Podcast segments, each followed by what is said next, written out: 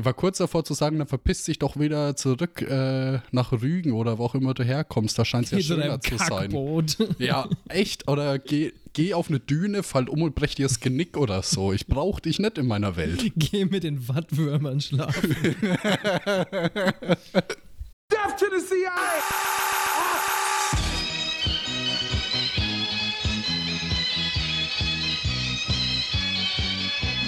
A wealthy money manager whose friends have included presidents and a prince is behind bars in Manhattan tonight.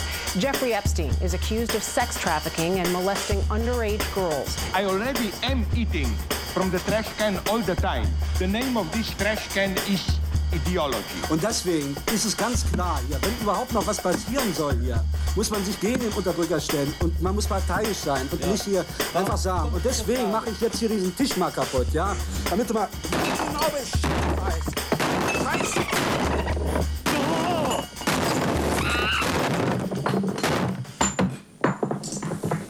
So, jetzt können wir weiter diskutieren. Halli, hallo, ihr wunderschönen Kreaturen da draußen an euren Transistor-Radiogeräten. Ich bin's mal wieder, euer Trockenmund Joe. Und bei mir hab ich, wie sich das gehört, den Simi. Sag mal Hallo. Hallo, freut mich, dass ihr wieder eingeschalten habt. Ja, sag mal, äh, wie geht's denn dir heute, Simi? Ach ja, eigentlich, äh, eigentlich äh, ganz gut. Und dir? Ja, ich bin jetzt ausnahmsweise wirklich und ohne Umschweife richtig am Leben. Geilo. Ey, es hat eineinhalb Monate gedauert, aber wir haben es geschafft, Joe nach der Sauf-Aktion wieder zum Leben zurückzubringen. Stabil. Stabil. Stabil gemacht. Ja. Ja, ey, ich muss dir, muss dir ein bisschen was erzählen. Ich war in Cottbus, ja, weil ich mir gedacht habe, äh, jetzt gibt es ja dieses 49-Euro-Ticket, dann fahre ich mal ein bisschen durch Deutschland. Und ich muss euch sagen, Cottbus ist schon eine sau seltsame Stadt. Einerseits richtig schön, andererseits potthässlich und das umständlichste, was ich in meinem Leben je gesehen habe. Ist es nicht extrem diskriminierend, dass wir potthässlich sagen, immer in Referenz an den Ruhrpott? Was hat der Ruhrpott uns eigentlich getan? Ich meine damit eigentlich den Pott, den ich als Nachttopf benutze. Hast du sowas nicht? Oh, normale Menschen nehmen dafür einfach eine Flasche, mein Schatz.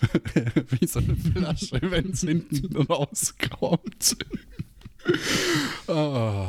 Ja, äh, ich kann euch ein bisschen was von Cottbus erzählen. Also Cottbus hat zum Beispiel einen gigantischen Schlosspark.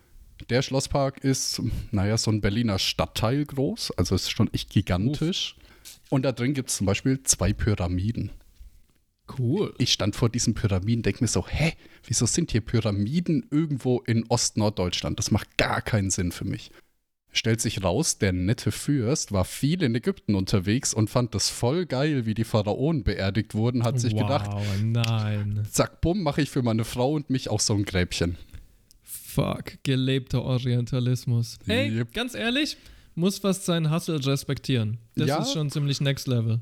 Und ich meine, diese eine Pyramide, die ist in der Mitte von einem See, die ist jetzt komplett mit Pflanzen überwuchert und so. Das sieht schon sau schön aus. Also es hat was Cooles, es hat was Mystisches aus, als würden gleich Aliens landen und dich abholen oder gleich so ein Kult um die Ecke kommen und irgendwie eine Jungfrau opfern vor der Pyramide. Sick. Was dir nicht passiert ist zum Glück? Ja, ja, weil ich bin auch keine Jungfrau mehr. Das ist immer ganz nützlich, wenn man in so okkulten Kreisen verkehrt, dass man nicht mehr Jungfrau ist. Das würde ich auch immer deutlich betonen. Ach so, bist du Wassermann oder was? Ja, ja ich bin Wassermann. Ich bin Feuerfrau. Ich kennenlernen. ja, und dann haben wir uns mal die historische Altstadt, die nur noch zur Hälfte steht, ungefähr angeschaut, weil die eine Hälfte ist irgendwie so Waschbeton, Plattenbau, Neubau und dann daneben kommen Fachwerkhäuser und Altbau und dann kommt wieder Waschbeton, 50 Shades of Shit. Hm.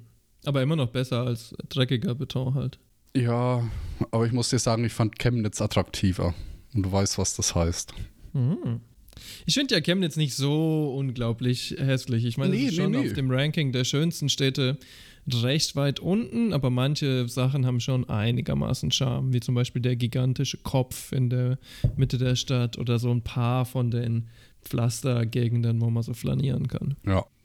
Aber das war es auch ziemlich. Und dann laufen wir das so durch die Stadt und dann ist ein HM und der hat um 18 Uhr zugemacht. Ja, und man, ich komme aus Berlin. Ich bin es jetzt nicht gewohnt, dass um 18 Uhr der Einzelhandel schließt. Mutterfinger wohnt seit drei Jahren dort. Ich komme aus Berlin.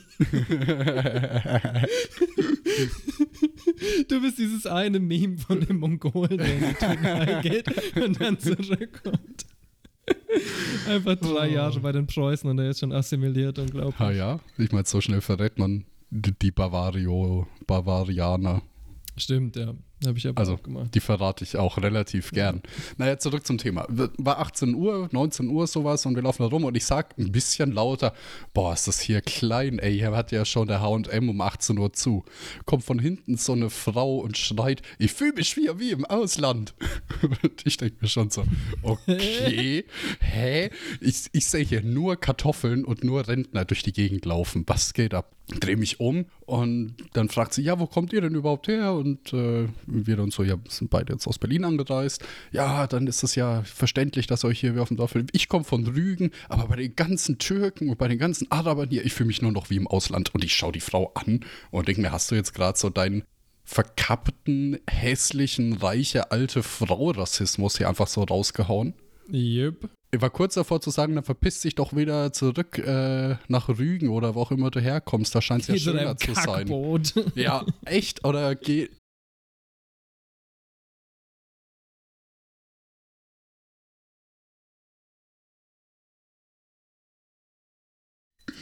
Finde ich aber, das sollten wir einführen in die deutsche Sprache, oder? Gehen mit den ja. Wattwürmern schlafen. Ja, ist eine nette Redewendung, ja. ja. Ja, und am, äh, am nächsten Tag waren wir dann noch mal ein bisschen Paddelboot fahren, weil da ist ja auch der Spreewald in der Gegend und dann sind wir halt auch noch ein bisschen Paddelboot gefahren. War ganz schön. Äh, das Einzige, was mir echt auf den Sack gegangen ist, es gibt so, so große Kähne, wo du so eine Bootstour buchen kannst. Da sitzt du drauf und dann säufst du und wirst rumgefahren. Und diese Leute schaffen es nicht mal zehn Sekunden, ihre Fresse zu halten, wenn man ihrem Boot ausweicht. Ja, machen irgendwelche dummen Sprüche und der eine fällt fast von seiner Bierbank runter. also es ist so richtig degenerierte Menschheit, hast du da mhm. rumfahren sehen. I don't know, klingt eigentlich ganz nett. klingt nach mir. ja. Ja, bin bekanntlich schon öfter aus Booten gefallen oder aus anderen Sachen in Flüsse rein. Ist einfach ein Ding, was ich mache. Hm. Ein Glück bist du noch nie in eine Vagina gefallen. Das wäre schlecht. Da hätten wir zwei von dir. Ach so, funktioniert das. ja, natürlich. Man muss da reinstolpern, kompletto. Ja, bei mir war es jetzt nicht äh, ganz so spannend wie bei dir.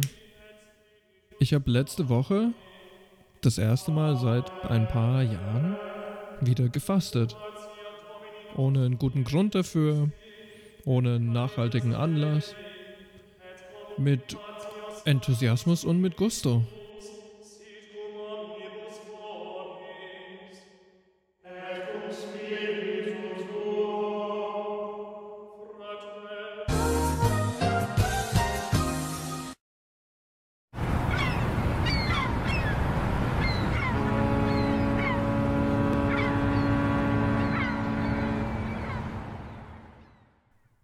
Eine Bootstour ist bekanntlich ganz nice.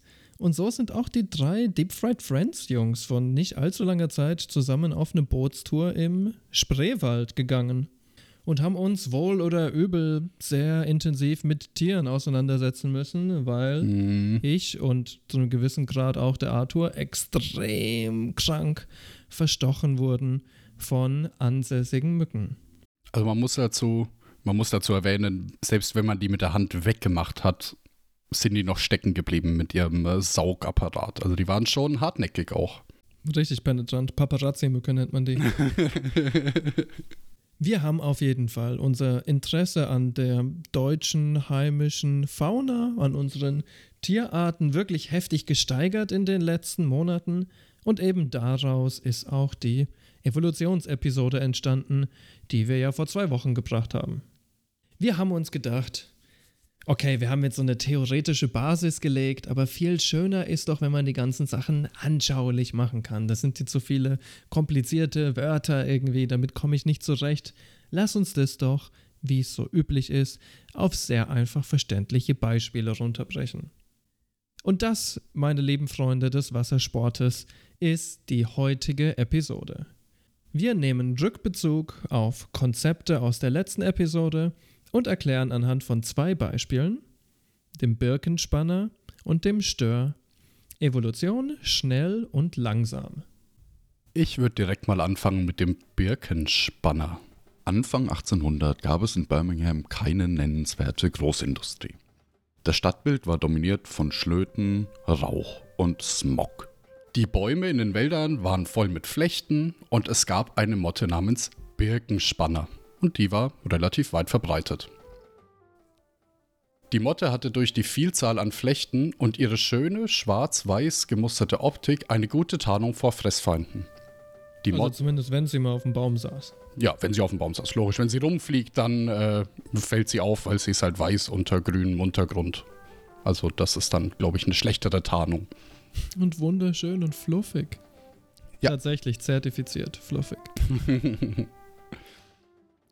Diese Motte heißt mit dem Fachnamen Biston betularia. Parallel dazu gab es aber auch noch eine dunkle Version der Motte. Der Name dieser Variante ist dann Biston betularia F. carbonaria. Und das hat nichts mit der Carbonara zu tun, sondern kommt von Carbon und das heißt Kohle, weil die Motte ist pechschwarz. Erzähl das mal lieber nicht der Nancy Faeser, sonst will die die gleich zurück aufs Mittelmeer schicken. Oh no. Aber wie man sich vorstellen kann, hatte es diese Motte, also die schwarz gefärbte Motte, dann ziemlich schwer, sich in ihrer Umgebung irgendwie zu tarnen, weil, naja, die ist schwarz und alles ist so irgendwie verschiedene Graustufen oder Grünstufen. Nach wenigen Jahren wurde dann aber beobachtet, dass die Rinde der Bäume nicht mehr diese bekannten grauen Flecken aufwies. Der Grund war Rußablagerungen auf der Rinde. Es klingt erstmal, ja, ist okay, ist halt jetzt so ein bisschen Ruß auf der Rinde, was soll da jetzt Schlimmes sein? Und für die Botten, und für die Botten, und für die hm. beiden Motten war es dadurch halt Fluch und Segen zugleich. Weil die vorher gut getarnte Motte wird jetzt zur leichten Beute und die schlecht getarnte Motte ist dank dem Smog und der Umweltverschmutzung viel besser getarnt. Das ist mal wieder eine weitere Errungenschaft der Menschheit. ah, das geht echt in so ein Buch, oder? Wir könnten mal so ein Buch über die Menschheit schreiben, wo einfach nur so Errungenschaften von uns aufgelistet sind. Das ist ja wundervoll. Und am Ende wird einfach so ein Haken hingesetzt, wenn wir es dann wirklich erreicht haben. Dieses Tier ist jetzt ausgerottet und dieses Tier. Das Bizarro Guinness Buch der Weltrekorde quasi. Ja, ja, sowas. Ja, gefällt mir. Würde sich trotzdem gut verkaufen. Ja, und die Menschheit hat sich jetzt äh, kollektiv gedacht, also wir können unserer armen Natur das nicht antun. Und so kamen Gegenmaßnahmen. Oder sagen wir vielleicht, es war eher so. Weil überall Kohle verbrennen nicht so geil ist, haben die Menschen angefangen, einfach dezentral den Strom zu erzeugen und den dann in den Städten zu nutzen. So wie wir es heute kennen. Also nicht aus jeder Stadt, aber meistens ist das Kraftwerk jetzt nicht unbedingt mitten im Stadtzentrum drin, sondern weiter naja. außerhalb. Wir beide haben ja festgestellt, dass sowohl Frankfurt am Main als auch Berlin Gas- bzw. Kohlekraftwerke direkt in der Stadt haben. Ja. Das ist schon ziemlich intens. Heutzutage brennen die halt nicht mehr so ganz so rosig wie früher, aber gut ist es nicht. Ja, ich kann mir aber auch vorstellen, dass die Kraftwerke ursprünglich vielleicht wirklich auch im Randbezirk waren und die Städte halt einfach viel größer wurden und dadurch alles verschmolzen ist. Und dadurch halt stimmt, halt auch die ja. Kraftwerke weiter in der Stadt drin waren als ursprünglich geplant. Kann auch sein, dass quasi um die Kraftwerke rum, weil es halt so viele Jobs gab, auch schnell die angefangen haben, Sachen zu bauen und so weiter es war schon nicht mehr so, dass jeder seinen eigenen Ofen betrieben hat und jeder seinen Ruß quasi in so Meter 50 Höhe auf das Nachbarhaus geblasen hat. Sondern es wurde alles ein bisschen ausgelagert. Are you sure? War das nicht gerade so, dass Birmingham komplett dunkel war? Das ist ziemlich bekannt. Ja, aber das, als das Kraftwerk dann gebaut wurde, ähm, sind die Rauchwolken wirklich verschwunden. Also dann war es quasi so, es war einfacher, Strom abzukaufen, als seine eigene Kohle weiter zu verbrennen. Ach so, du meinst Heimöfen sind komplett verschwunden, weil der Strom günstiger war aus dem Kraftwerk? Heimöfen, Dampfmaschinen, diese Geschichten. Also der, ich sag jetzt mal, der kleine Drechsler, der trotzdem irgendwie einen Antrieb braucht, um sein Holz eben zu drehen und es zu drechseln, äh, der hat dann halt einen Elektromotor irgendwann gehabt und hat nicht mehr eine Dampfmaschine gebraucht. Das war so die Umstellung und dadurch ist eben diese Rußverschmutzung von der Stadt nach außen verlegt worden. Hm. Ich und dachte, das wäre mit Filterung gekommen, ehrlich gesagt. Filtration. Das war dann der nächste Schritt. Eben ah, durch äh, okay. äh, die Filterung ist es dann äh, dazu gekommen, dass auch deutlich weniger Ruß noch in die Umgebung äh, geblasen wurde. Und jetzt entsteht mysteriöse Art und Weise das Gegenteil von dem, was vorher war. Ja, die Flechten kehren zurück und die Mutation, die F-Carbonaria-Version, die verschwindet wieder. Die wird wieder verdrängt, wird weniger und die anderen Motten werden auf einmal wieder mehr. Das ganze Phänomen ist bekannt als Industriemelanismus. Also eigentlich nur der Part, dass die dunklen Falter oder die dunkle Mutation sich durchsetzt. Das andere ist dann quasi der umgekehrte Prozess, dass die hellere Version sich wieder durchsetzt. Es gibt aber noch Dutzende andere Beispiele für das Zusammenspiel von Industrie und Selektion. Man denkt zum Beispiel an die Veränderung des pH-Werts, Schwermetalle in der Umgebung, Nitrat, Nitrit, Änderungen der Wassertemperatur und so weiter und so fort. Also ich glaube, die Liste ist unendlich lang, was wir Menschen in die Umgebung ballern und uns halt jetzt erstmal nicht so groß Gedanken darüber machen. Hm. Und die Auswirkungen zweiten oder dritten Grades, die überhaupt niemand versteht, geschweige denn vorhersagen kann. Jetzt gibt es aber so einen kleinen Wermutstropfen bei der ganzen Geschichte. Das klingt ja super schön und alles ideal als Beispiel. Ja, selbst in den Schulbüchern äh, von uns war das drin gestanden und das wurde uns auch im Unterricht so beigebracht als das Beispielphänomen. Jetzt müssen wir das Ganze ein bisschen äh, beleuchten. Also das erste Mal über dieses Phänomen habe ich gefunden Berichte von einem Herrn Williams Tutt. Ja, er sah die Birkenspanner nach Darwin als super Beispiel und äh, hat sich mit dem Ganzen ein bisschen beschäftigt. Jetzt muss man dazu aber sagen, der gute Herr Tutt, der war Lehrer und Rektor an einer Schule. Der war kein ausgebildeter Biologe, der war kein Akademiker in dem Sinne, sondern der war halt Lehrer. Einfach nur Lehrer. Der nächste in der Reihe ist dann Bernard Kettlewell. Der war Arzt in Südengland und forschte zur Zeit des Zweiten Weltkriegs an den Insekten seine Studien, die wurden im Nachhinein sehr stark kritisiert und auch als biased, also als voreingenommen bezeichnet. Kettlewell wurde dann 1949 Mitarbeiter der Zoologischen Fakultät in Oxford. Und man kann ihm ziemlich viel vorwerfen, aber wenn jemand zur Zeit des Zweiten Weltkriegs ja, Arzt in Südengland ist, Militärarzt teilweise, ich will nicht wissen, wie viele Bombenopfer der verpflegt hat, während er dann parallel noch Insektenstudien betrieben hat. Also der Mann hatte wahrscheinlich auch andere Prioritäten und auch nicht die finanziellen Mittel, um so eine richtige Studie perfekt aufzuziehen.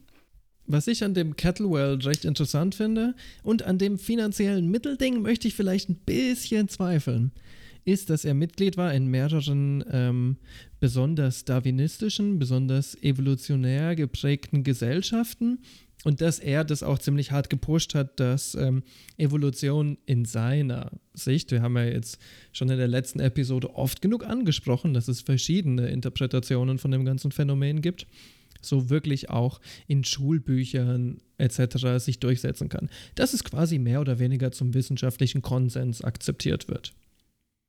Und das Interessante an ähm, seinem Versuch, so wie er ihn designt hat, ist folgendes er geht schon von Anfang an davon aus, quasi, dass diese Falter immer und zu jeder Zeit auf Bäumen chillen, und zwar auf den Stämmen von Bäumen, was, wie sich später herausstellt, leider Quatsch ist. Die sind ungefähr zu 30 Prozent der Zeit auf Baumstämmen.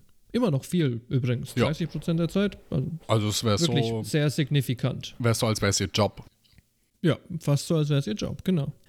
Und dann das andere große Problem mit ähm, seinem Versuch war ja, dass er quasi nicht die natürliche Umgebung und das natürliche Verhalten der Falter ähm, beibehalten hat, sondern er hat die selber platziert, wenn ich das richtig verstehe, auf den ja. Bäumen zu bestimmten Uhrzeiten.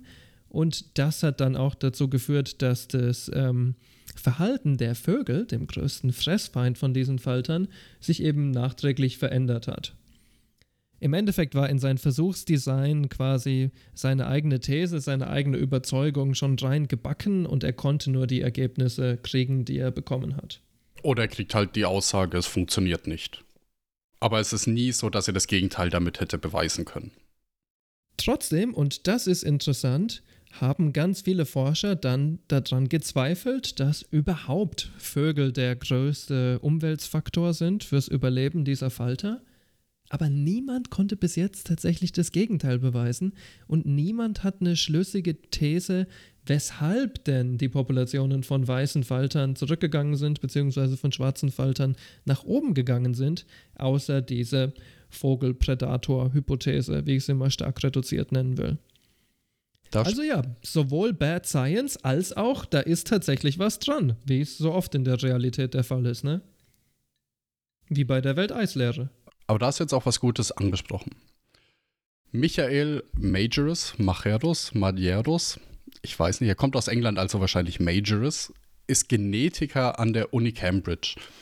Und dieser Mann hat 1998 sich auch mal an dieser Studie versucht.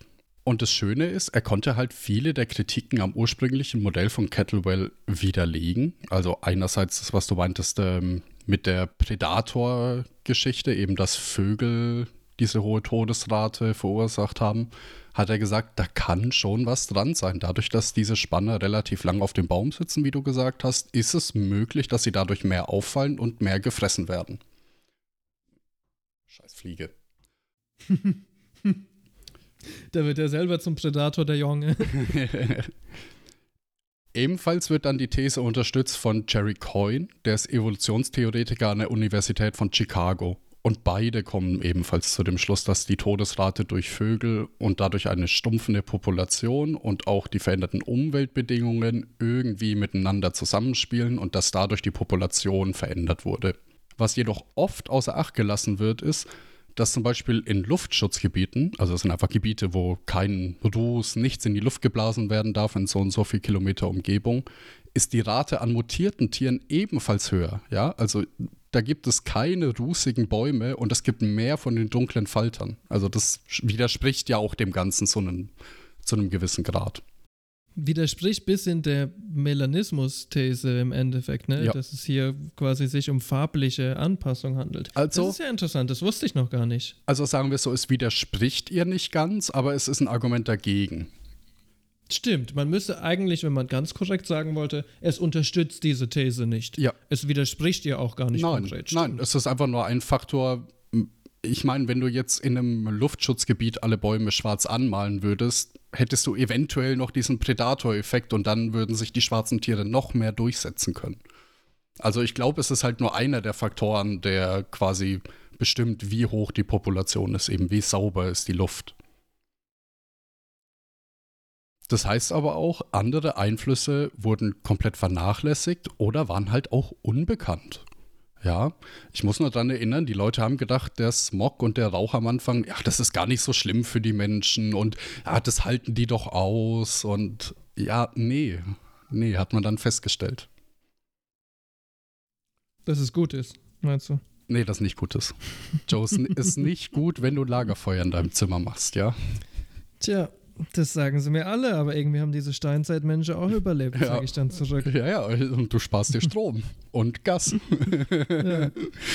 Ja, und ich muss nicht in eine Rentenkasse einzahlen. ah. Ja, weißt du übrigens, äh, Simon, wer auch nicht in eine Rentenkasse einzahlen sollte? Wer? Die gesamte Population der europäischen Störe, weil die wird es in wenigen Jahren nicht mehr geben. oh no. Wie? Das musst du mir jetzt erklären. Jetzt bin ich verwirrt.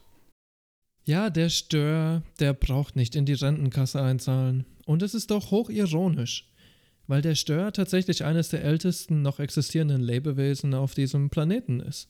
Der Stör. Wir haben jetzt ein Beispiel für schnelle Evolution gehört.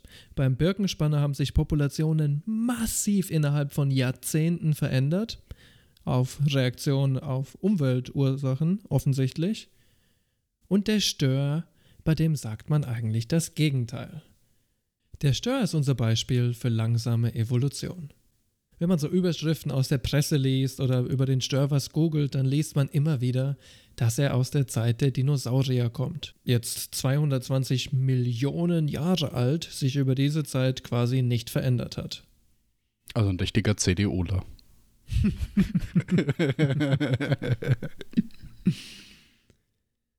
ja, das stimmt so aber eigentlich gar nicht. Klar, Der heutige Stör ist dem Urstör in vielen Aspekten super ähnlich. Auch hat der Stör ziemlich langsame Reproduktionszyklen, hat sich also definitiv viel langsamer entwickelt als zum Beispiel die gute Drosilla, die Fruchtfliege, die teilweise jeden Tag im Akkord neue Generationen rausballert. Also schon wieder wie ein CDUler. Mhm. Beim Stör, da dauert es halt seine Zeit, ne? Aber trotzdem hat sich über die Jahrmillionen hinweg vieles, vieles verändert. Zum Beispiel waren früher neue und alte Welt noch durch sogenannte Brackwasser verbunden. Als diese Brackbrücke aber verloren ging, formten sich in beiden Teilen neue Störspezies, weil sie ja vollkommen voneinander geografisch isoliert waren. Vor circa 100 Millionen Jahren, also ungefähr der Hälfte der Störspanne, entwickeln sich so die Löffel- und Schaufelstöre. Geiler Name. Ja, die solltet ihr euch auch unbedingt mal anschauen auf Google, weil die echt richtig bescheuert aussehen. Wie so ein Schnabeltier als Fisch oder so. Das ist sehr Oh, strange. Herrlich. Okay. Also, dass der heutige Stör, nehmen wir vielleicht mal den europäischen Hausen als Beispiel, sehr ähnlich aussieht wie der Stör vor 200 Millionen Jahren, das ist gesichert. Aha. Wie ähnlich die sich aber genetisch sind, das können wir gar nicht so einfach sagen. Die äh, Schuppenform, die verknöcherte Schädelkapsel, das Rostrum, so nennt man anscheinend die Schnauze, die Barteln, ihr Hautskelett und das sogenannte Spritzloch, muss ich einfach anführen. Jep. Äh, Spritzloch, ich hatte keine Ahnung, was das ist. Ähm, das kommt voll auf die Spezies an. Also zum Beispiel bei Rochen ist es ein Loch unter den Augen, über die die irgendwie Sauerstoff aufnehmen und ausgleichen. Aber beim Stör ist es was vollkommen anderes. Anscheinend ist es sowas wie ein Gleichgewichtsorgan, was vielleicht auch mit dem Hörsinn zusammenhängt. Und das heute bei den meisten Knorpelfischen gar nicht mehr existiert. Ich musste jetzt ehrlich bei Spritzloch an sowas wie das Blasloch denken bei Walen oder bei Stimmt, Delfinen. Das war mein erster Gedanke. Ja. Weil ich meine, da spritzt ja auch ein bisschen Wasser raus und so, wenn die ausatmen. Äh, das war jetzt so die erste Verbindung, Ja, die ich dazu hatte. was Völlig anderes. Ja, ich, Nicht mal wirklich ähnlich. ja. Ist ja gut, dass wir den Podcast machen, dadurch lerne ich immer mal was und weiß jetzt den Unterschied zwischen Blasloch und Spritzloch. Das ist wichtig. All diese Merkmale inklusive Spritzloch, die ich gerade aufgezählt habe, sind also Merkmale, die der heutige Stör mit dem ältesten Stör gemein hat und die das phylogenetische Alter dieser Tiere zeigt. Phylogenetisch heißt immer auf die einzelne Art bezogen, wann sich bestimmte Familien abspalten und so weiter. Okay, also was ist jetzt tatsächlich passiert in 200 Millionen Jahren? Es lässt sich bei Stören zum Beispiel sehr gut der Prozess der Hybridisierung beobachten. Hybridisierung, das heißt einfach, wenn zwei Individuen einer unterschiedlichen Spezies, manchmal auch Gattung, glaube ich, sich paaren. Der Grad der Hybridisierung beim Stör steigt immer dann an, wenn es umweltliche Probleme gibt oder wenn sich die Umwelt verändert, sagen wir es mal so. Oft natürlich auch wegen menschengemachten Konditionen. Ich muss also mal kurz Bilanz ziehen, wie es jetzt gerade um den Stör und um seine Rentenkasse steht. Von den 27 Spezies Stör, die es gibt, sind 17 kritisch bedroht, 2 bedroht und alle anderen nahe am Bedrohungszustand. Shit. Hört sich nicht gut an. Mhm. Das ist natürlich erstmal extrem deprimierend. In den letzten Jahrzehnten haben Forscher ergo Unternehmungen zur Repopulation unternommen. Und leider, wie so oft bei Menschen, hatte das sowohl positive, aber auch total unintendierte negative Konsequenzen. So führt zum Beispiel die Wiedereinführung von hochgezüchteten Fischen in natürliche Gewässer auch zur Hybridisierung.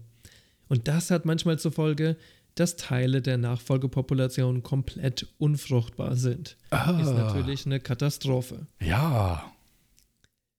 Auch mindert es die genetische Diversität der natürlichen Populationen und die Hybriden wachsen mitunter deutlich schneller und verdrängen die originale Population komplett, sind aber dann unfruchtbar, zumindest teilweise. Ein Team von äh, Forschern rund um Havelko und Co. argumentiert, dass diese Effekte fast genauso schlimm sind für die Störe wie die Einführung eines aggressiven Neozon, also einer neuen Spezies, die ihren Lebensraum bedroht. Das ist was Spannendes, was du da ansprichst, weil da habe ich mir zum Beispiel noch nie Gedanken drüber gemacht. Aber macht Sinn, wenn ich tausende Fische aus der Zucht aussetze, da wird ja meistens so von zwei oder drei Weibchen die Eier genommen, weil die Tausende mhm. haben und von einem nope, Fisch. Nope, nope, ganz kurz, das muss ich klarstellen. Zwei oder drei Störerinnen haben tatsächlich nicht tausende Eier, sondern eine Störin hat bis zu sieben Millionen Eier. Sieben Millionen! Ergo haben drei Störerinnen vielleicht 21 Millionen Eier mit etwas Glück. Das ist insane. Das ist eine sehr, sehr, sehr hohe Zahl. Auf den Stör bezogen, ja. Ich meine jetzt generell bei der Fischzucht, man kann ja auch Bachforellen aussetzen. Die haben ja weniger Eier aufs Kilogramm oder auch allgemein weniger Eier, weil sie leichter sind. Und selbst da hast du ja dann die gleichen Probleme, dass du eine extreme genetische Armut hast, statt einer genetischen Vielfalt. Yep. Weil natürlich in der Natur extrem viele der Neufische weggefressen werden. Ne? Und wenn du die hochzüchtest, fast alle der Neufische durchkommen werden. Oder ergo, die Rate ist halt signifikant anders. Ja, ergo machst du wirklich extrem viele Fische in einen Fluss rein im Vergleich zu den relativ niedrigen natürlichen Populationen und hast demnach auch einen mega großen Einfluss auf deren Genpool. Ganz schön scheiße. Ja. Und an dem Beispiel mit den sieben Millionen Eiern merkt man vielleicht auch, wow, Störe sind ganz schön anders als andere Tiere, auch anders als andere Fische. Zum Beispiel haben Störe eine extrem hohe morphologische Variation. Was heißt das jetzt? Das ist einfach, dass Störe echt total unterschiedlich aussehen können, von außen wie von innen für uns Laien ist es natürlich extrem schwer, das äh, zu erkennen, aber tatsächlich ist das so. Die sehen doch alle gleich aus, die Störe. Die sehen doch genau. alle gleich aus, ja, wie die Asiaten. Und interessanterweise funktioniert diese äh, Variation, diese Diversität so, dass es mitunter innerhalb der gleichen Gattung oder Spezies mehr Variation gibt als zwischen den verschiedenen Gattungen und Spezies. Auch ist noch zu sagen, dass die Hybridisierung, wir haben schon angesprochen, das ist ein Problem, beim Stör trotzdem viel besser funktioniert als bei fast allen Tieren. Das beste Beispiel dafür meiner Meinung nach ist Löwe und Tiger. Irgendwelche abgefuckten ja. Wissenschaftler haben Löwe und Tiger mal gekreuzt und da kommt der sogenannte Liga raus. Und der Liga ist eigentlich quasi immer unfruchtbar und kriegt recht früh Krebs und hat Gelenkprobleme und so weiter und so fort. Dem geht's echt scheiße. Ist auch so Niemand ein CDUler. Niemand sollte einen Liga produzieren, meine Freunde. Niemand sollte einer sein, auch. Außen seltsam, innen noch viel seltsamer. Es ist ja schon ziemlich crazy, wie viel Diversität es unter Menschen gibt, vor allem wenn man bedenkt, dass es eben keine unterschiedlichen Menschenrassen gibt, sondern dass wir alle ohne Ausnahme Homo sapiens sapiens sind, die gleiche Gattung, die gleiche Spezies. Moment, Moment, Moment. Bist du dir sicher, dass die Leute aus Großbritannien ja, tut mir leid, Briten, aber ich muss euch immer mal ein bisschen bashen. Habt's verdient. Definitiv. Aber die Störe sind noch viel verrückter als die Menschen. Zwischen den Stören gibt es unglaublich viel genetische Abweichung. Erneut manchmal mehr innerhalb einer Gruppe als zwischen den verschiedenen Gruppen. Das ist ungefähr so, als wären einige Menschen heute dem Neandertaler näher als dem modernen Menschen. Warte mal. Also ja. Briten. ich sag's doch. also halten wir mal fest. Individuelle Störe können massiv unterschiedlich aussehen und massiv unterschiedliches Genmaterial haben. Sie unterscheiden sich aber auch in ihrer Ploidität. Was denn das? Ploidität, das heißt ganz einfach, wie viele Chromosomensätze in einem Zellkern sind. Das ist auch meistens total einfach. Beim Menschen sind zum Beispiel fast alle Zellen diploid, heißt sie haben zwei Sätze. Also ich hab drei, hat mein Arzt gemeint. Ist das der Dude? Ich äh, habe eine sehr einfache Regel, was das angeht, und meine Regel ist: mehr Chromosomen bedeutet mehr gut. Also hast du quasi in der Lotterie gewonnen. Yes. Der Mensch hat ja bekanntlich 23 Chromosomen. Diploide Zellen heißt, die sind doppelt so viele, also 46 Chromosomen pro Zelle. Super easy, ne? Ja. Beim Stör, nun ja. Manche Störe haben 110 Chromosomenpaare. Eine andere Gruppe Störe hat 220 oder mehr. Und die letzte, die hat 360 oder mehr. Das sind nicht nur unendlich viele Chromosomen pro Zelle im Vergleich zu unseren 46, sondern auch eine heftige Varianz. Ja, das sind 300 Prozent nach oben. Jupp. Also der hat am Ende, hat der Stör A im Vergleich zum Stör B dreimal so viel Chromosomenpaare. Also, what? Jeder Mensch, egal welcher Herkunft, hat immer und fast ausschließlich diploide Zellen. Und mit Ausnahme jetzt von Trisomie zum Beispiel 23 Chromosomenpaare. Man sieht es den Stören nicht so direkt an, vielleicht auch deswegen der Mythos keine Veränderung, aber in den letzten 200 Millionen Jahren hat sich das Genmaterial massiv verändert. Störe haben mitunter auch manchmal vier Chromosomenpaare pro Zellkern. Und jetzt kommen wir wieder zurück zu den seltsamen Hybriden. Eben diese Ploidität, also mehr Genmaterial pro Zellkern, erlaubt es den Stören, sich viel besser zu hybridisieren als die meisten anderen Tiere. Evolution beeinflusst Verhalten, beeinflusst wieder Evolution. Ich kenne das ehrlich gesagt nur von Pflanzen.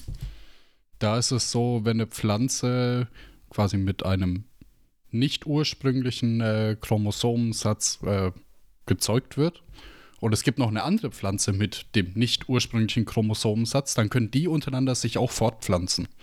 Und oh, cool. ähm, im Normalfall führt es ja oft dazu, dass äh, das einzelne Individuum unfruchtbar wird. Also bei Menschen ist es ja oft so und bei anderen Tieren, die gezüchtet werden, ist es auch meistens so. Pflanzensex, definitiv ein Thema für eine eigene Episode, würde ich sagen. Auf jeden Fall. Und ist auch underrated äh, für erotische Stimulation, würde ich sagen. Habt ihr schon mal Bäume bei der Fortpflanzung beobachtet? Wir haben jetzt also über das komplexe Genmaterial der Störe geredet, aber werden wir jetzt mal ein bisschen konkreter. Wie sehen die aus? Was machen die? Was macht diesen Fisch eigentlich aus? Störe, die können extrem lange leben und wachsen. In der Theorie. Der größte jemals ausgemessene Stör war ein Weibchen, und Weibchen sind tendenziell größer, von mehr als sieben Metern und mehr als 1,5 Tonnen Gewicht. Das ist fast ein weißer Hai. Nicht der größte weiße Hai auf der gesamten Welt, aber das ist tatsächlich, kommt es von der Größe her an einen weißen Hai ran. Ja, oder eine Leichtbaulimousine. Das ist komplett insane. Also sieben Meter wow. ist schon ein extrem großes Auto. Wenn man es ja. mal nur die Länge jetzt sieht und. Doch ein extrem großes Tier. Nee. Puh. Der älteste Stör, den man je gefunden hat, war mehr als 100 Jahre alt. Die können also, wenn die Bedingungen mitspielen, locker mithalten mit menschlichen Altersspannen. Ich meine, die haben halt wahrscheinlich äh, das gleiche Phänomen. Sie haben keinen Fressfeind mehr ab einer gewissen Größe, weil außer mhm. dem Mensch kriegt die keiner ins Maul, zumindest nicht im Süßwasser. Das sind ja keine Salzwasserfische. Und ja, sie sind schon im Meer unterwegs, die größte Zeit. Ja, aber jetzt nicht aber mit weißen da gibt Haien. Es, nicht so viele ja. Fressfeinde. Ja, weil die mögen es lieber brackiger, genau. Also die ja. sind nicht so gerne so tief raus. Ja, und auch nicht im offenen Gewässer. Ich denke, die chillen halt immer am Grund und halt ziemlich am Rand. Mhm. Ausgegrenzt. Am Rande der Unterwassergesellschaft. Oh, oh, oh, Nur wegen ihrer Optik oder wie? Ja, das passiert leider nicht mehr, dass die Störe 100 oder mehr Jahre alt werden. Veränderte Süßwasserchemie, die Omnipräsenz von Dämmen und äh, Wasserkraftwerken, gigantische Trawlernetze und viel mehr verhindert das. Oh Mann. Störe die kann man nicht so einfach in eine Schublade stecken. Die haben nämlich Eigenschaften von Knorpelfischen, wie zum Beispiel Haien, aber auch von Grätenfischen. Die Störe haben nicht mal wirklich so einen richtigen Kiefer. Dafür sowas ähnliches wie einen ausfahrbaren Rüssel. Ja. Und am Rücken haben sie messerscharfe Stacheln wie ein Stegodon. Einfach ein Rücken voller kleiner Messer. Deswegen ist es auch gar nicht so einfach und unproblematisch, die zu handeln. Ja, und ich kann mir halt vorstellen, wenn so ein, ich gehe jetzt nicht von sieben Meter aus, aber so ein drei Meter großer Fisch mit rasiermesserscharfem Rücken in deinem Boot liegt und der springt rum wie ein Blöder, mhm. weil der will halt ins Wasser zurück, möchte ich nicht im Boot sein, sag ich dir ehrlich. Hätte ich Angst um einfach mein Leben. Zum Glück können wir mit recht großer Sicherheit sagen, dass Störe nicht wirklich Menschen essen. Also zumindest in der Hinsicht müssen wir uns wenig Sorgen machen. Störche essen eine extrem breite Spanne an anderen Fischen, unter anderem auch andere Störe und ab und zu auch mal einen Vogel. Sicherlich auch vielleicht ähm, eine Unke, wenn es sich ergibt, aber die gibt es ja nicht so viel im Salzwasser. Der Stör, der ist ein besonderer Fisch. Er ist anadrom, das heißt, er lebt eigentlich im Meer, migriert aber ins Süßwasser, um sich fortzupflanzen sowie auch zum Beispiel der Lachs. Nur, dass der Stör so schlau ist und nicht stirbt beim Prozess, dahin zu kommen. True. das war ein gigantischer Fehler. Ja. Gigantischer Fehler der Lachse. Die Störmänner, die pimpern das erste Mal, natürlich sehr stark abhängig von der Spezies, mit 5 bis 16 Jahren, die meisten aber eher um 10 Jahre rum. Ist fast wie bei den Menschen. Absolut. Und das ist extrem spät fürs Tierreich. Also wirklich sehr, sehr spät. Ich glaube, da mithalten können tatsächlich nur Elefanten und Menschen und sowas, ne? Also größtenteils Säugetiere. Ja, und große Tiere, denke ich halt immer, ist ich, eher so der Faktor. Die meisten Wale werden schon mit sieben bis zehn Jahren geschlechtsreif und Wale sind echt groß. Also wie gesagt, der Stör ist wirklich sehr spät dran. Tatsächlich sind die weiblichen Störe noch viel später dran, nämlich erst mit 10 bis 22 Jahren und da im Durchschnitt irgendwie, keine Ahnung, 13, 14, 15. Also, wir, wir halten fest, wir befinden uns im Mittelalter. Mit äh, zwölf Jahren darfst du als Mann zeugen und mit zehn Jahren wirst du als Frau dazu gebracht zu zeugen. Bloß schade, dass es die Störe nicht schaffen, Kinder rauszuballern, so wie die Subjekte der feudalistischen Herren. Dabei produziert, wie wir vorhin schon gesagt haben, eine einzige Störin im besten Fall Millionen von Eiern. Die Sache ist nur, auch wieder gar nicht so unähnlich wie wir, leicht die Störin gar nicht jedes Jahr. Manchmal nur jedes zweite Jahr, andere Spezies vielleicht nur jedes dritte oder vierte Jahr. Klingt auch anstrengend, so viele Eier zu produzieren und dann rauszuballern im richtigen Fall. Moment. Auf jeden Fall. Und da sprichst du auch was extrem Wichtiges an, nämlich den richtigen Moment. so. Die Babys können nämlich nur unter ganz speziellen Bedingungen geboren werden. Der Wasserstand muss mega hoch sein und es muss reichlich Steine geben und die müssen auch noch in einer speziellen Formation sein. Noch dazu kommen Wassertemperatur, wenig Strömung, Luftdruck und so weiter und so fort. Also ähnlich wie menschliche Babys brauchen die wirklich sehr hochspezifische Bedingungen, um zurechtzukommen. Schatz, ich kann heute nicht. Wieso? Der Luftdruck stimmt nicht. äh, ja, ich weiß nicht. Macht schon, äh, macht schon Sinn, dass es viele Bedingungen gibt, äh, dass die im richtigen Moment ihre Eier ablegen. Ich weiß nicht, ob ihr jemals eine schwarze Mamba gesehen habt. Aber bei der schwarzen Mamba ist das so. Die Mutti, die legt ihre Eier und dann haut sie ab. Im besten Fall kackt sie noch irgendwie ein kleines Häufchen zu den Eiern dazu, damit die Neugeborenen was zu essen haben, wenn sie rauskommen. Beste, bester Fall. Oh, wie liebevoll. Realistisch gesehen schlüpfen diese Eier der schwarzen Mamba und wenige Sekunden später kommen da fertige Schlangen raus, die rausgehen und das erste Mal jagen. Es ist perfekt, die sind fertig. Die kommen aus ihren Eiern raus und sind done. Natural Born Killers. Ganz anders natürlich der Mensch, ganz anders der Stör. So. Fischeier funktionieren auf eine recht interessante Weise. Nämlich je nachdem, wie das Fischei geformt ist, kann das an verschiedenen Oberflächen haften. Das kann zum Beispiel, keine Ahnung, ein Wassergras sein. Das kann im Fall des Störers aber auch Stein sein. Also die Störeier, die haften an Steinen und die werden in so Spalten reingelegt, im Bestfall, und sind so einigermaßen vor Prädatoren geschützt. Und da chillen sie erstmal, die Störeier, weil die müssen erstmal voll lange chillen, bevor da irgendwie was passiert. Ja, erneut wirklich schlecht, nicht das beste Design, aber ey. Was soll man machen, ne? 200 Millionen Jahre. Ja, aber ich glaube, wir Menschen brauchen gar nicht so unseren Mund weit aufmachen, weil Babys sind schon echt, sorry, die fallen dir einmal runter und sind tot. Ja. Also ist jetzt auch nicht so gut in den ersten Jahren mit dem Klarkommen. Und müssen halt ständig umsorgt werden, können nicht ihr eigenes Essen generieren und so weiter. Ja, können nicht mal eine Ausbildung starten. Nicht in diesem Deutschland mit seinen fucking Regulierungen. Gott sei Dank. Also, ähnlich wie der Baby Moses treiben dann die Eier, wenn sie ein bisschen älter sind, mit der Strömung durch den Fluss. Nachdem sie schlüpfen, essen sie am Anfang erstmal nur Insekten und eventuell kleine Krebstiere. Und schon in ihrem allerersten Jahr migrieren die Babystöre zurück ins Meer.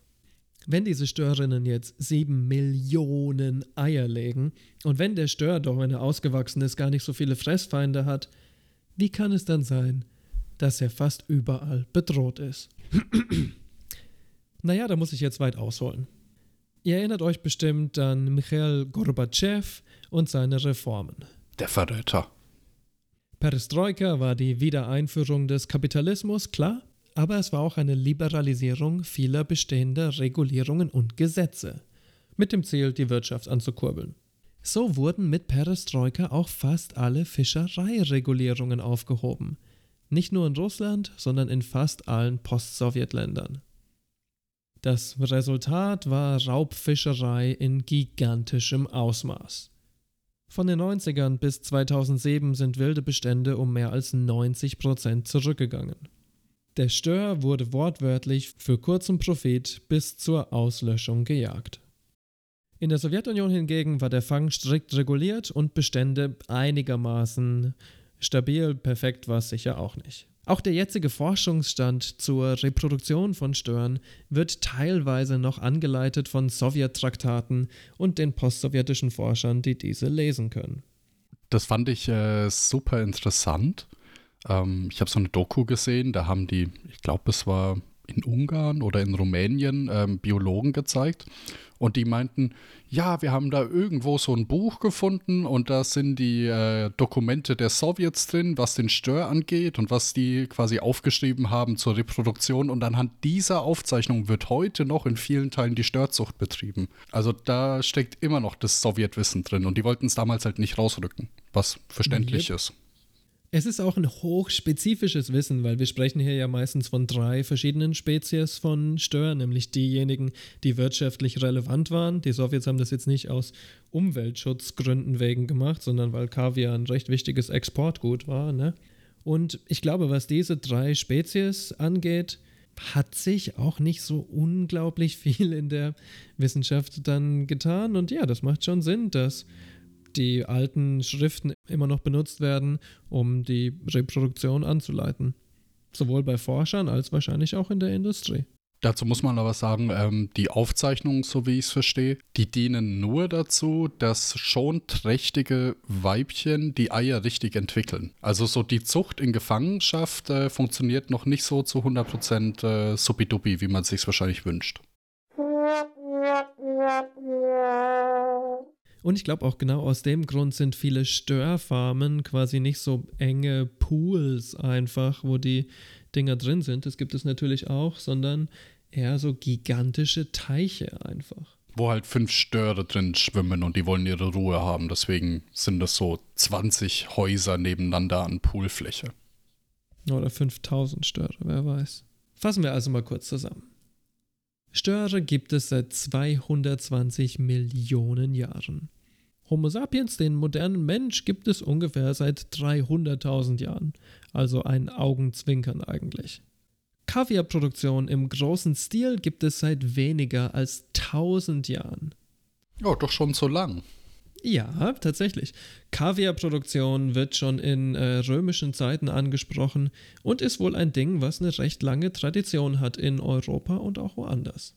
Also wir sprechen bei der Kaviarproduktion von dem Bruchteil einer Sekunde und es hat nur 15 Jahre Kapitalismus gebraucht, bis die Menschheit die natürlichen Bestände in Osteuropa beinahe komplett vernichtet haben. Also der Bruchteil einer Millisekunde auf die Evolution des Störs gerechnet. Ist wieder so ein Ding auf unserer Bucketlist, oder? Yep. Ein Stör auslöschen. Fast geschafft. Aber nicht nur in Osteuropa. Wir müssen jetzt gar kein Russen-Bashing machen. Nein, im Gegenteil. In Frankreich, in Belgien, in Deutschland und beinahe überall, wo dieser Stör natürlich vorkommt, haben die Bestände seit Mitte des 19. Jahrhunderts rapide abgenommen und sich im 20. Jahrhundert mitunter komplett erschöpft. Und was ist nochmal Mitte des 19. Jahrhunderts in Europa genau passiert? Exakt. Die Population des Störs verhält sich quasi direkt invers proportional zur Entwicklung des Kapitalismus und der Industrialisierung in Zentraleuropa. Yay. Wer hätte gedacht? Ich habe es ja schon geteasert. Bei uns in deutschen Landen gibt es übrigens auch einen Stör, nämlich den europäischen Stör. Der heißt Huso Huso. so nur so oh. Schöner Name. Oder naja, vielleicht wäre es akkurater zu sagen, in Deutschland gab es mal einen Stör, aber ob es den heute noch gibt, kann man sehr schwer sagen, weil das letzte Mal, dass er wirklich äh, gesichert von jemandem rausgezogen wurde, war vor Jahrzehnten. Ja, das ist kein gutes Zeichen meistens. Das ist generell kein gutes Zeichen.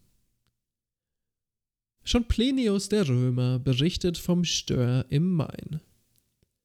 In Deutschland gab es jahrhundertelang eine Kultur des Störfangs, vor allem in Rheinland-Pfalz, offensichtlich wegen des Rheins. Auch an der Elbe wurde Stör geangelt und damals wurde der größte Süßwasserfisch der Welt größtenteils wegen seinem Fleisch gefangen. Macht ja auch Sinn, da ist ziemlich viel dran, ne? Ja, ich meine, wenn das größte Weibchen, das man je gesehen hat, 1,5 Tonnen gewogen hat und da ist irgendwie 40% Knochenmasse und Co., mhm. dann ist es halt immer noch irgendwie 600, 700 Kilogramm Fleisch. Kilos, ja.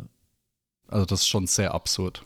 Und dieses Fleisch eben wurde in Köln, Hamburg, Leipzig und anderen Umschlagszentren ähm, vom Mittelalter bis zur Industrialisierung verkauft. Später nahm der Geschmack nach dem Fleisch dann ein bisschen ab. Woanders fand man den Stör übrigens schon seit der Antike. Man macht auch aus seinen Eiern einen bestimmten Klebstoff, macht Gelatine oder man trocknet sie und hat dann so einen extrem kompakten, wirklich mit extrem hohen Nährwert Snack. Ich glaube, Soldaten haben das mitunter gegessen und Leute auf Seefahrt, weil das halt sich gut hält und weil es sehr viel Energie und Fett hat. Ich kenne das aus der späteren Zeit, da hat man so Riegel oder ähnliches draus gepresst. Aber eben halt, weil sehr hoher Fettgehalt, sehr hoher Nährwertgehalt und halt auch essentielle Fettsäuren sind da drin und halt auch noch wahrscheinlich gut Vitamine und alles Mögliche. Ich meine, das sind mhm. Eier von Tieren. Das ist halt so wie ein Hühnerei. Das hat viele Nährstoffe. Wortwörtlich die Baustoffe des Lebens. Halt, ja. Ne? So muss man es auch sehen. Plus, ähm, es gibt das heute immer noch als Tradition in Italien, nennt sich Botarga. Und ich muss sagen, das sieht gar nicht so schlecht aus. Ich würde das mal essen. Ist vielleicht gar nicht so schlecht. Auch konnte man, und das fand ich furchtbar interessant, aus der Fischblase ideale Filter machen. So wie zum Beispiel heute noch Fischblasen eingesetzt werden, um Wein zu filtern. Ne? Ja, heißt Hausenblase. Also nach dem Hausenstör benannt. Deswegen steht auch auf manchen Flaschen äh, veganer Wein. Das vielleicht so als mhm. kleine Aufklärung. Kommen wir jetzt zum Eingemachten. Fischroge, also die Eier vom Fisch, war in Deutschland durchaus bekannt und wurde auch gegessen, war aber jetzt überhaupt nicht als Delikatesse anerkannt oder so. Das war halt einfach eine Sache, so wie Schweinefüße oder was weiß ich, was man gegessen hat, weil man kann das essen und man braucht Essen. Vielleicht ist es vergleichbar mit dem Status, den ähm, Hummer oder andere Schalentiere eine lange Zeit in Amerika hatten. Da war es ja eher so ein Essen, was äh, schlecht angesehen wurde. Wird immer so, so landläufig äh, arme Leute essen dazu gesagt. Ja, man, hat, man behauptet auch, dass es quasi in Gefängnissen den Leuten vorgesetzt wurde. Weiß ich aber nicht, wie sehr das naja, stimmt. Das klingt wieso, für mich eher nach historischen Mythos. Wieso solltest du irgendein Lebensmittel, was wirklich nahrhaft ist, jemanden im Gefängnis geben? Sorry, aber die Leute haben nicht unbedingt das moralische Mitgefühl gehabt, um dann zu sagen, oh, dem geht's jetzt so schlecht. Ich glaube, der braucht jetzt ein bisschen Kaviar. Und vor allem eins, was so verderblich ja, ist. Ne? Ah, ja, also ich meine, Mehl. Und potenziell tödlich. Ja, irgendwie so eine Grütze aus irgendwelchen Mehl oder Grieß oder sowas kann ich ja, mir vorstellen. Mehl, Salz, Zucker, Kartoffeln. Ja, sowas. Die Fischeier wurden eigentlich erst im 19. Jahrhundert überhaupt zum Kaviar, dem vielleicht wichtigsten Grund für die Zerstörung der Störpopulationen auf der ganzen Welt. Also, Kaviar sind die unbefruchteten Eier einer Störin. Beluga-Störe, das ist eben dieser Huso Huso, nach denen der teuerste Kaviar benannt ist, fanden sich ursprünglich im Kaspischen, im Schwarzen und im Adriatischen Meer und teilweise auch in Europa.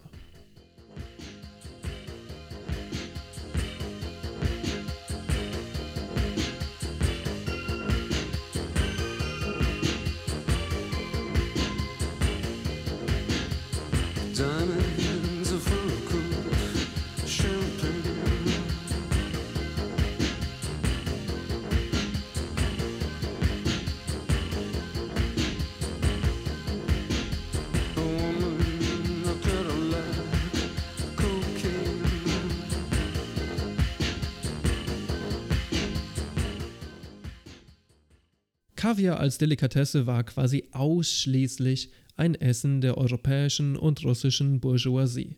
Er wurde deswegen auch größtenteils in diesen Ländern produziert, heißt geerntet. Und sollte man vielleicht dazu sagen, ähm, damals wie auch heute übrigens ist es üblich, die Weibchen zu töten, wenn man ihr die Eier entnimmt. Es geht auch ohne. Man kann die Eier auch rausmassieren. Und das machen auch manche Unternehmen. Aber ich würde mich nicht drauf verlassen. Es gibt auch OPs.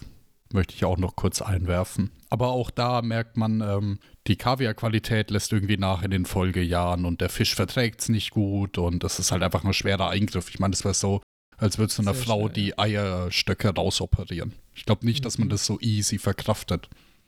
Ja. Plus es gibt dann immer die Gefahr, dass es quasi eine Entzündung gibt oder irgendeine Krankheit, Krankheit dich dann dahin ich. rafft, weil dein Immunsystem schade. ist geschwächt, weil du hast halt eine riesige Wunde an deinem Bauch wiederum. Ja, ist einfach nicht gut. So das ganze Gibt's Prinzip. Eine offensicht ja, es gibt eine offensichtliche Antwort auf diese gesamte Sache und das ist einfach Kaviarproduktion zu verbieten. Aber solange es reiche Säcke gibt, die gerne diese schwarzen Perlen essen, wird das niemals passieren, meine Freunde. Leider nicht, nein.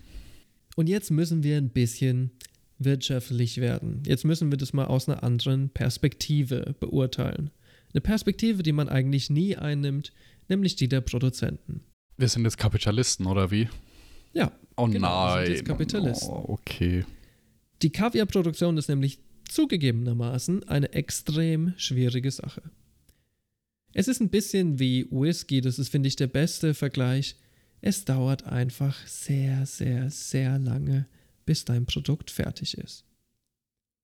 Ihr müsst euch überlegen, ne, Whisky, wie funktioniert es? Naja, man pflanzt irgendwelche Körner an und dann nimmt man diese Körner und dann kocht man so einen komischen Brei draus und dann macht man so was wie einen Wein draus und dann destilliert man die Scheiße und dann destilliert man es nochmal und dann füllt man das ab in Fässer und dann muss es jahrelang in diesen Fässern reifen, bevor es dann abgefüllt und endlich verkauft werden kann. Klingt schon sehr aufwendig. Yep. Die ganze Zeit über musst du nicht nur die Kosten für deine Körner und deine Mitarbeiter und deine Fässer und die Lagerung und so weiter zahlen, du machst auch gar keinen Gewinn. Jetzt ist der Kaviar noch viel schlimmer als die Whisky-Produktion. Eine Fischfarm mit Stören muss mitunter zehn Jahre warten. Inzwischen durch Hormontherapie und ähnlich gruselige technologische Eingriffe übrigens weniger, bis die ersten Störerinnen überhaupt geschlechtsreif sind. So lange machen diese Störfarmen keinen Profit, sondern miese.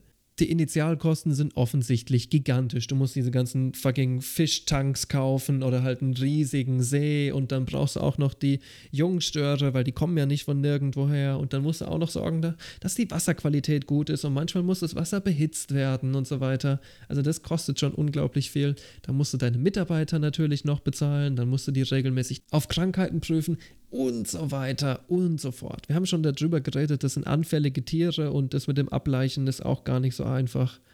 Yep. Die sind halt ein bisschen schüchtern an sich. Das heißt, selbst nach der ersten Ernte des Kaviars wird es also wahrscheinlich noch ein paar mehr Ernten brauchen, bis das Unternehmen sich amortisiert hat. Heißt, bis du bei Null rauskommst quasi bis es dann wirklich profitabel ist, kann es sich um Jahre handeln. Also wir gucken vielleicht auf was 15, 14 Jahre oder so, bis du dann wirklich mal bei einem Profit rauskommst. Ja, wer kann sich sowas leisten? Ne? Wer kann es sich leisten, 15 Jahre lang miese zu machen, um dann mit einem recht profitablen Unternehmen dazustehen? Ja, natürlich ausschließlich Großinvestoren, ja. gigantische Firmen oder staatliche Unternehmen. Das sind die einzigen, die überhaupt solche Budgets aufweisen können und die so lange quasi miese machen können, ohne pleite zu gehen. Ich finde es äh, auch ein bisschen traurig, dass so eine Industrie, also nicht nur um den Kaviar eine Industrie, sondern um die Kaviarproduktion eine Industrie entstanden ist, weil diese Hormone kommen nicht von irgendwo, die Nachkommen kommen nicht Stimmt. von irgendwo. Also da verdienen ja noch viel mehr Leute Masse Geld. Ich glaube auch nicht, dass so eine Hormonspritze dann 5 Euro kostet, sondern da kann man bestimmt noch drei Nullen dranhängen. Und du brauchst wahrscheinlich 10 für ein Weibchen oder so einen Scheiß am Ende. Mhm. Also da drucken Leute Geld mit Sachen, die eigentlich kein Geld wert sein sollten. Ja, Gelddrucken war eigentlich schon das richtige Stichwort. Es ist eine extrem heftige Investition, aber wenn es mal läuft, dann läuft es aber wirklich. Kleines Mathebeispiel. Wenn du nur, und das ist wirklich nicht so unglaublich viel, wenn man es jetzt mal vergleicht mit den gigantischen italienischen oder chinesischen Farmen, wenn du nur 1000 Fische hast, dann gibt es da circa 500 Weibchen. Tatsächlich wahrscheinlich sogar mehr, erneut wegen Hormontherapie und so Bullshit. Deine 500 Weibchen produzieren 5 Tonnen Fischeier. 5 Tonnen, das sind 5000 Kilo Fischeier. Das ist wirklich eine Menge an Eiern. Bei 5000 Euro pro Kilo lassen sich so also zwischen 20 und 30 Millionen Euro generieren pro sogenannte Ernte. Here comes the money. Here we go. Money talk. Here comes the money. money, money, money dollar, dollar. Dollar, dollar. Cheating, bling, bling. Cut the chatter. You ain't talking money. 30 Millionen, das ist natürlich echt eine gute Zahl und ist schon definitiv viel mehr als die jährlichen Aufverhaltungskosten. Ist aber tatsächlich noch wenig im Vergleich zu dem, was dann zum Beispiel Restaurateure dafür zahlen. Denn die Import- und Exportunternehmen können den Preis der Eier fast verfünffachen, ohne tatsächlich überhaupt irgendwas zu leisten, außer halt die Logistik und ihr Logo drauf zu slappen im Endeffekt. Ein kleiner Vergleich.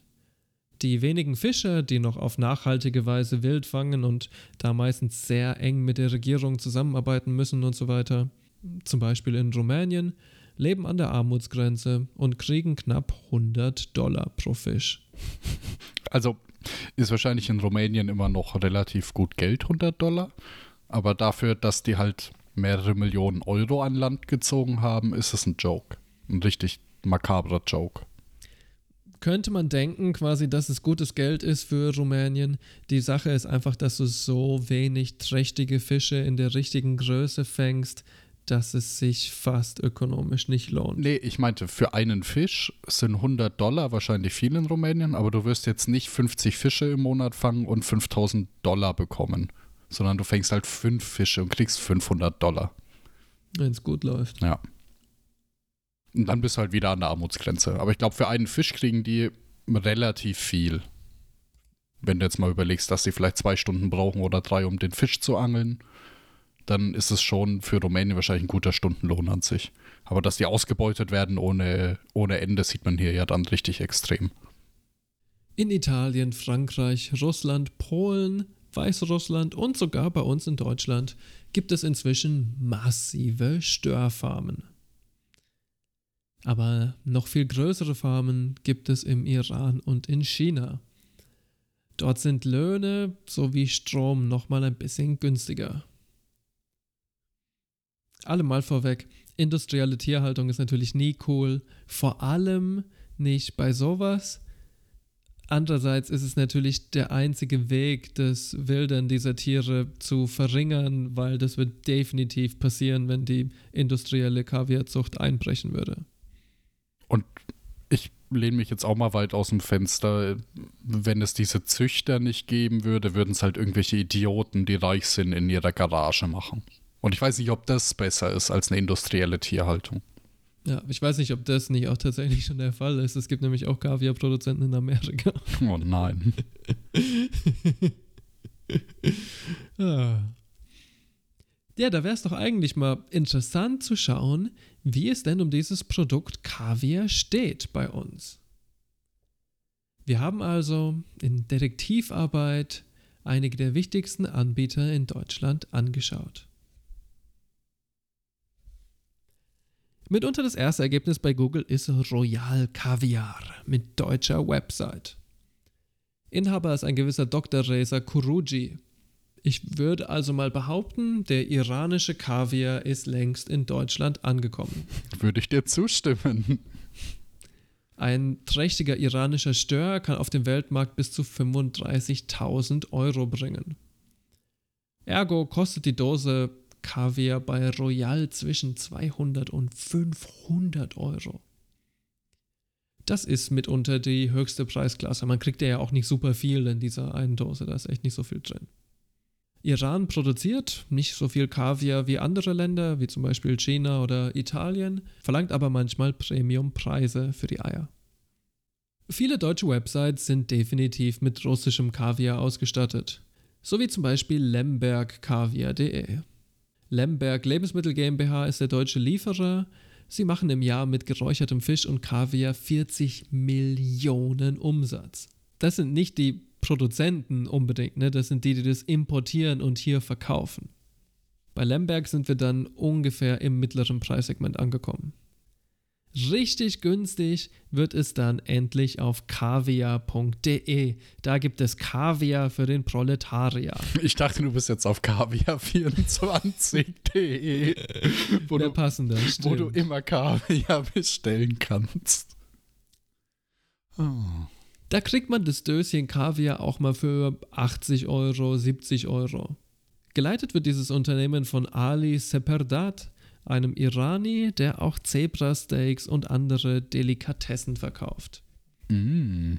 Und Alis Kaviar, meine Freunde, kommt aus China. Wie, der hat sein eigenes Land verraten. Oh Mann. Ja, auch unter den ersten Google-Suchergebnissen, wenn ihr nach Kaviar guckt, findet ihr definitiv Kaviar aus China. Der ist inzwischen überall angekommen, auch bei uns. Und dann habe ich noch Zarendom Lebensmittel gefunden, die sowohl extrem günstige als auch sehr teure Produkte anbieten. Geschäftsführer ist ein gewisser Alexander Wolorskay. Der Typ hat nebenbei auch noch eine Immobilienfirma, Top Grundstücks GmbH, was ich extrem lustig finde. Du könntest du noch 24.de dahinter setzen und das yep. ist die Website. Eine Hotelkette, ein Immobilienfranchise oh no. und vieles, vieles mehr. Oh no. Also da tun sich interessante Dinge auf auf einmal. Kaviar-Import könnte sicherlich nützlich sein für alle möglichen Sachen, zum Beispiel für Geldwäsche, weil man ja extrem hohe Gewinnspannen hat und die Preise recht arbiträr sind. Man kann sagen, das ist der kostbarste Kaviar der Welt, der kostet jetzt irgendwie 200 pro Dose. Oder man kann sagen, das ist normaler Kaviar, der kostet 50 pro Dose. Ja, und du kannst halt mit dem Schwarzgeld von irgendwelchen Wildfischern oder sonst wem das Zeug kaufen und halt irgendwie belabeln. Wer testet das? Ob das jetzt hm. der Stör ist aus dem Gebiet? Keiner macht doch da eine DNA-Analyse von den Kaviar-Eiern. Und wenn bist du eh nur der Importeur? Das haben die mir so verkauft. Über mehrere Ecken finden sich dann auch direkt Dutzende andere Immobilienfirmen, Finanzberater und mehr, die interessanterweise fast immer mit der eigenen Familie besetzt sind. Reiner Zufall. Einzelfälle. Yep. Es scheint also, dass einige Leute in Deutschland richtig kranken Profit machen mit chinesischen Fischeiern. Dazu ein Zitat. Seitdem Störte nicht mehr wild gefangen werden dürfen, kommt der beste Kaviar der Welt aus chinesischen Aquakulturen. Ein 23-jähriger Münchner holt eine Auswahl davon nach Europa und begeistert die Sterneküche. So titelt die Süddeutsche Zeitung. Ah. Ja, wirklich, was für ein genialer Einfall, Kaviar günstig einzukaufen und teuer weiter zu verkaufen. Ein wirtschaftliches Genie. Muss man erstmal drauf kommen auf die ganze Sache. Oder vielleicht irgendwie ein paar hunderttausend Euro Startkapital haben. Das würde, das würde definitiv auch helfen. Und weil ich die Süddeutsche Zeitung so sehr liebe, lese ich euch sogar noch die Bildunterschrift vor, die lautet, ohne einen Hauch von Ironie, Hermes Genen, 23, reservierte schon als Jugel, reservierte schon als Jugenddichter in Sterne-Restaurants, anstatt wie seine Freunde zum McDonalds zu gehen. Das stand da wirklich so? Ja. Jugenddichter. Also, also das? Weil anscheinend niemand mehr Texte Korrektur liest in Deutschland. Aber ja klar, Qualitätsjournalismus, ne? Die haben unkritisch hingenommen, dass ein 23-jähriger Typ aus Deutschland ja irgendwo Kaviar in der Welt kauft, Connections zur Sterneküche hat, weil er da als Jugendlicher schon drin chillt, nicht wie seine Freunde, die halt arm sind und zu McDonalds gehen. What the fuck? Was ist das für ein bougie-Artikel? Ja, Leute, ist ihr nicht jeden Tag Kaviar mit 16. Also ich habe das ja. gemacht und deswegen, ich bin voll hochbegabt. Deswegen hat er diesen überlegenen Fischgaumen. Ja. ich hoffe aber für den guten Mann, dass sein Gaumen nicht wirklich wie so ein Fischgaumen wird. Weil hast du irgendwann Kiemen und Schuppen überall. Die hat er eh schon. Ja, der gute Hermes, der gute Hermes hat in Sterne-Restaurants diniert, anstatt wie wir widerlichen Untermenschen zu McDonalds zu gehen und unsere Körper zu vergiften. Was für ein Held. Wie macht man, wie dumm war ich als Jugendlicher? Ich hätte einfach jeden Tag im Sterne-Restaurant essen sollen, als ich 15 war. Dann äh, könnte ich jetzt wahrscheinlich als Probetaster für die Queen arbeiten. Das kostet ja auch nichts, oder? So ein Sterne-Restaurant. Ja, die geben gerne mal Proben. Ist alles, alles ehrenamtlich. oh. Und weil ich ein bisschen sadomasochistisch veranlagt bin, habe ich mir natürlich direkt die Website des jungen Hermes angesehen.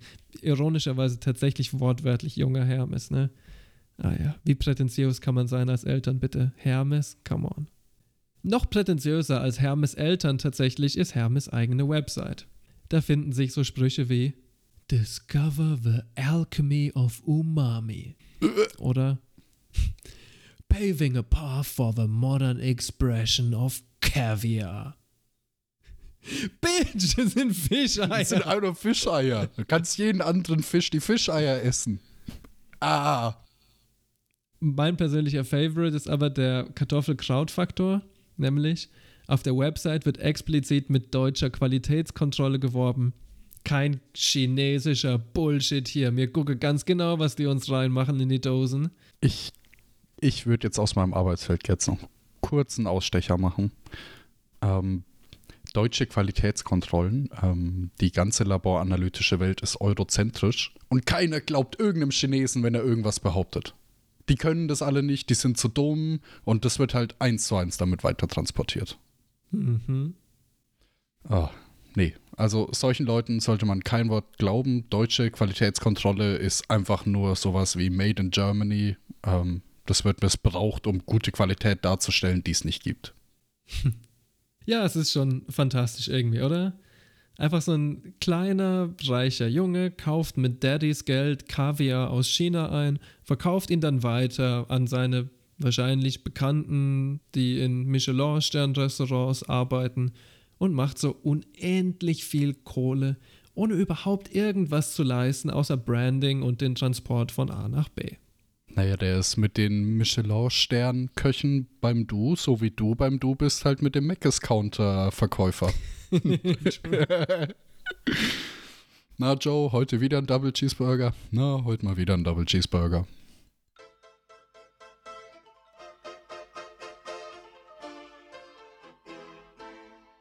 Ja, und ganz anders als die wundervollen McDonalds-Arbeiter, für die ich tatsächlich recht viel Liebe überhaupt, kommen wir im Podcast immer wieder zur gleichen Konklusion. 90% von den Jobs, die die Bourgeoisie macht, ist einfach nur Geld zwischen Freunden hin und her zu schieben. Das ist der ganze Punkt eigentlich.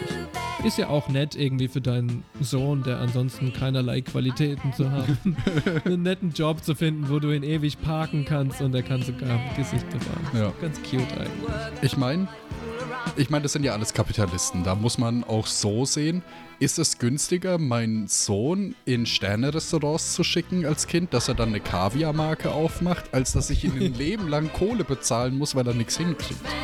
Clever, clever.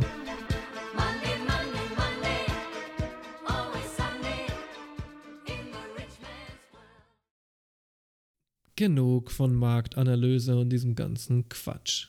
Ich will das Segment zum Stör zum Kaviar auf folgende Weise beenden. Wir sind den nächsten Schritt gegangen, meine Freundinnen, meine Freunde. Es reicht nicht aus, im Internet über chinesischen Kaviar zu lesen. Man muss diesen chinesischen Kaviar probieren. Ergo hat euer treuer, furchtloser Investigativreporter Fischrogen Joe den chinesischen Kaviar für euch getestet. Ich wollte einfach unbedingt wissen, wie der Scheiß schmeckt und ich habe mich schlau gemacht und ich habe im Internet auf einer Seite namens Imperial Caviar Kaviar bestellt, von dem ich ganz sicher wusste, dass er aus China kommt. Weil ich jetzt leider nicht den Geldbeutel dafür habe, habe ich halt den günstigsten Störkaviar genommen, mitunter den die im Angebot haben, plus die Roge von ich glaube, es war Saibling und Forelle, wenn ja. ich mich recht erinnere. Ja. Auf jeden Fall die anderen beiden günstigsten. Insgesamt habe ich die drei günstigsten Pro Produkte auf der Website gestellt. Könnt ihr mir ersparen. Äh, muss mir nicht rechtfertigen. Und wir haben das verkostet, wie sich's gehört. Man darf ja keinen Metalllöffel nehmen, deswegen haben wir keinen Perlmuttlöffel, sondern einen Plastiklöffel verwendet. So ein Babybreilöffel war es. Fand ich süß, aber weil der halt schön klein ist. Das ist auch gut, um wenig drauf zu machen. Das fand ich schon äh, angebracht.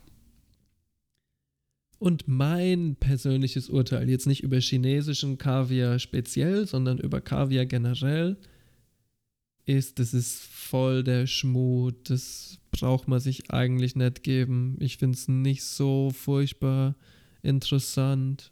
Klar, das ist ein Geschmäckle und das ist eine Textur und es platzt und so weiter. Aber das Geschmäckle ist gar nicht so komplex oder gut oder ja. irgendwas. Und eigentlich von den vielen Gästen, die da waren, waren sich mehr oder weniger alle einig, dass die Eier von den anderen Fischen viel besser geschmeckt haben. Ja, aber du hast doch noch nicht den guten Störkaviar probiert. Das ist dein Problem, Joe. Du hast noch nicht den 5000 Euro Programm Kaviar True. gekauft. Weil dann hast du das True. Erlebnis, wenn du nämlich deinen Kontostand daneben hältst. nee, ich muss auch sagen, ähm, der Saibling hat ja, ich glaube, die Hälfte oder weniger gekostet. Wir sprechen hier von 10 oder 12 oder so Euro pro Dose. Ähm, also, ja, wir haben kleine Mengen geholt, aber zum Probieren ist das ja vollkommen ausreichend. Ähm, aber ich fand den Saibling zum Beispiel tausendmal besser. Der Störkaviar war, war versalzen, fand ich, und hat einfach so einen komischen Geschmack gehabt. Also ich kann es nicht mal so 100% beschreiben, was es war, aber es war irgendwas in diesem gesamten Geschmacksding drin, was halt einfach so, na, bräunert. Mhm. Und das hatte der Saibling eben nicht. Ich fand den schön. Der war so, ihr müsst euch vorstellen, die sind zitronengelb, diese Eier. Die leuchten richtig schön. Fand ich auch viel besser anzuschauen als so schwarze kleine Bobbel. und was extrem bizarr war, ist, dass die Eier vom Saibling extrem stabil sind und sich manchmal nicht platzen lassen. Yep, und der. Ist voll die Tortur. Die Störeier waren so, so, so ein bisschen. Äh bisschen lätschert auch. Aber ich glaube, das liegt natürlich auch daran, dass ich die irgendwie hertransportiert habe und so weiter. Das ja. war schon alles nicht optimal. Ja. Aber ja, nicht ganz so fest. Ja, wir haben jetzt ein bisschen über Störfarmen geredet und darüber, dass es noch vereinzelt irgendwelche Wildfischer gibt, die die Fische an Land ziehen und einen Hungerlohn dafür bekommen. da stellt sich für mich doch die Frage, wie lange haben wir dieses Tier noch irgendwie in einem Fluss? Und ab wann haben wir dieses Tier echt einfach nur noch in so einem komischen Wassertank und dann kriegt es Hormonspritzen oder Hormone werden ins Wasser gepumpt und dann wird der Fisch irgendwie künstlich fruchtbar gemacht und ist ja absolut unnatürlich. Apropos unnatürlich. Wir haben beim Steuer schon über Hybride geredet und dass Wissenschaftler die mitunter ohne ihr eigenes Wissen erschaffen haben, mit fatalen Konsequenzen. Für die Frage, wie geht es dem Stör in der Zukunft, spielt auch der Klimawandel eine große, aber vielleicht unerwartete Rolle.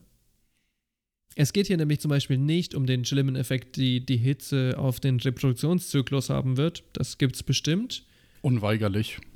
Wasserstand und so weiter. Wir haben ja auch gehört, dass ein gewisses Wasserlevel gehalten werden muss, dass sie Eier legen und wenn das halt nie wieder passiert. Hm. Sondern es gibt noch einen anderen Zusammenhang mit dem Klimawandel. Zur Hybridisierung von Stören kommt es auch, wenn Fische aus Züchtereien entkommen können. Jetzt fragt ihr euch vielleicht, wie zur Hölle kann bitte ein Fisch flüchten? Hast du noch nie Free Willy geschaut? Ich meine, wenn der Delfin über den Graben springen kann oder über die Barriere, schafft es auch der Stör mit seinen sieben Metern. Ja, schön wär's, aber leider nicht. Fische entkommen tatsächlich ständig aus Fischzüchtereien und das funktioniert ganz einfach durch eine Flut. Ich dachte durch Schleuser. Ja, liebe Freundinnen und Freunde, und Fluten, die gibt es im Zusammenhang mit dem Klimawandel immer häufiger und immer intensiver. So steigt auch seit Jahren schon die Rate von Fischen, die ungewollt in die Natur entlassen werden, besonders in Europa, in der Wolgau oder der Donau. Wir müssen also ehrlich die Frage, wie ist es um den Stör beschaffen, recht trist beantworten. Im Angesicht des Klimawandels wird es ihm in den nächsten Jahren nicht besser gehen, selbst mit den ganzen Menschenversuchen, ihn irgendwie am Leben zu halten und Populationen stabil zu halten. Was man oft vergisst, ist, der Fisch braucht irgendwelche Flüsse und wir tendieren gerade dazu, dass wir immer mehr Wasserkraftwerke bauen. Überall müssen Wasserkraftwerke hin und Stauseen. Und ich glaube, wenn wir halt noch ein paar mehr Kraftwerke an kritischen Stellen bauen, dann können die sich halt gar nicht mehr im Fluss fortpflanzen, weil sie halt gar nicht mehr hinkommen dann könnten sie sich tatsächlich gar nicht mehr fortpflanzen, weil ja. die müssen ja dazu in Süßwassergewässer. Und ja, das ist auch der kritische Punkt mit dem Stör. Das ist ja ein bisschen seine ganze Lebensessenz, dass er eben einer von diesen Fischen ist, die immer migrieren, ihr gesamtes Leben lang, vom Meer in den Fluss. Und je mehr diese Flüsse verstopft werden mit Dämmen oder Kraftwerken oder was weiß ich, desto unmöglicher wird es für diesen Fisch, sich fortzupflanzen. Wortwörtlich kackt bei Humanity. Yep. Ich möchte die ganze Episode mit einem Zitat zu Ende bringen. Es ist vielleicht vielen von euch gar nicht geläufig, weil ihr einfach nicht in diesem Dunstkreis abhängt. Ja, das Zitat stammt aus der Bourgeoisie von Frankreich, Deutschland und Russland und es ist ganz kurz und knapp: Kaviar schließt den Magen. Kennt jeder, oder? Klassiker. Also nach dem opulenten Essen nochmal so ein Pfund Kaviar und dann war es das. Nee, ich fand's interessant und traurig, die beiden Fälle, die wir uns angeschaut haben. Man sieht, welche Einwirkungen wir Menschen haben, gewollt oder ungewollt, bewusst oder unbewusst. Ich war euer Selektionssimi. Es hat mich gefreut, dass ihr eingeschalten habt. Bei mir war mein Kollege. Der Fischrogen Joe sagt: Schönen Tag noch, bis zum nächsten Mal. Ich freue mich schon drauf. Bye bye. Tschüssi.